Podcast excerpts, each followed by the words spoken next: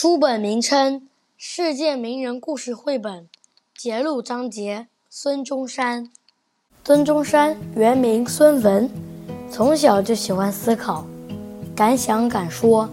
小同伴中要是有人被欺负，他一定挺身而出，主持公道。所以他在同伴中的威信很高，成为他们的小领袖。村里有三兄弟。积了些钱，建造了一所带花园的住宅。孙文也常常和小伙伴们去他们的花园玩。可是有一天，一队清兵占领了这所宅子，把三兄弟赶了出去。原来是一名高官看中了这住宅，便滥用权力霸占了。幼年孙文气愤极了，他问父亲。政府官吏不是应该保护老百姓的吗？怎么能像强盗一样抢夺百姓的财产呢？真是太岂有此理了！唉，父亲摇头叹息。现在的政府就是腐败到这个地步，老百姓有什么办法能对付他们？算了，你以后别去那里玩了。孙文偏偏不服气，一天。他约了几个孩子，偷偷溜进这所住宅的花园去玩。一个大官正在花园散步，见到他们，怒斥道：“喂，你们在这里做什么？”孙文昂起头，大声回答：“我们来玩，这是我们常常来玩的地方呀。”大官凶狠地说。现在这是我的花园了，你们赶快出去！孙文冷笑着回答道：“这不是三兄弟的家吗？怎么会成了你的？当官的怎么可以随便强占百姓的房子呀？”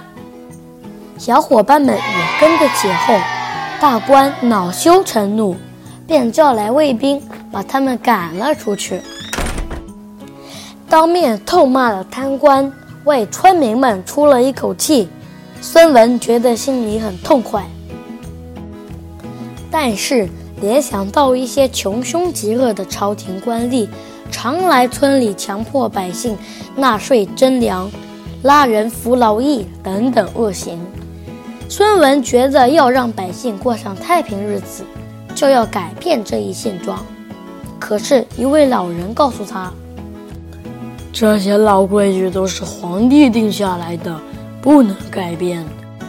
孙文这才知道，原来中国的所有事情都是由皇帝一人说了算的。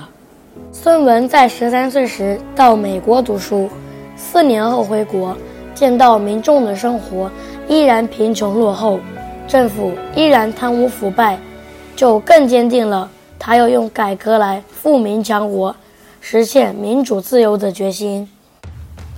他先后在广州和香港学医，毕业后开了一家药局行医。期间，他结识了一些志同道合的朋友，他们常在一起谈论时政，商量救国大计。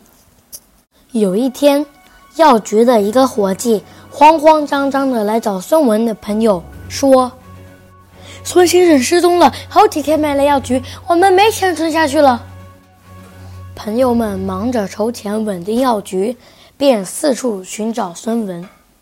想不到几天后，孙文捧着一大叠文稿回来了。原来他闭门十几天，写了一篇救国大计，兴冲冲的要上交政府，结果没有得到清政府的重视。这时，孙文认识到和平改良是没用的，要用革命来推翻清朝。才是解救中国危机的唯一出路。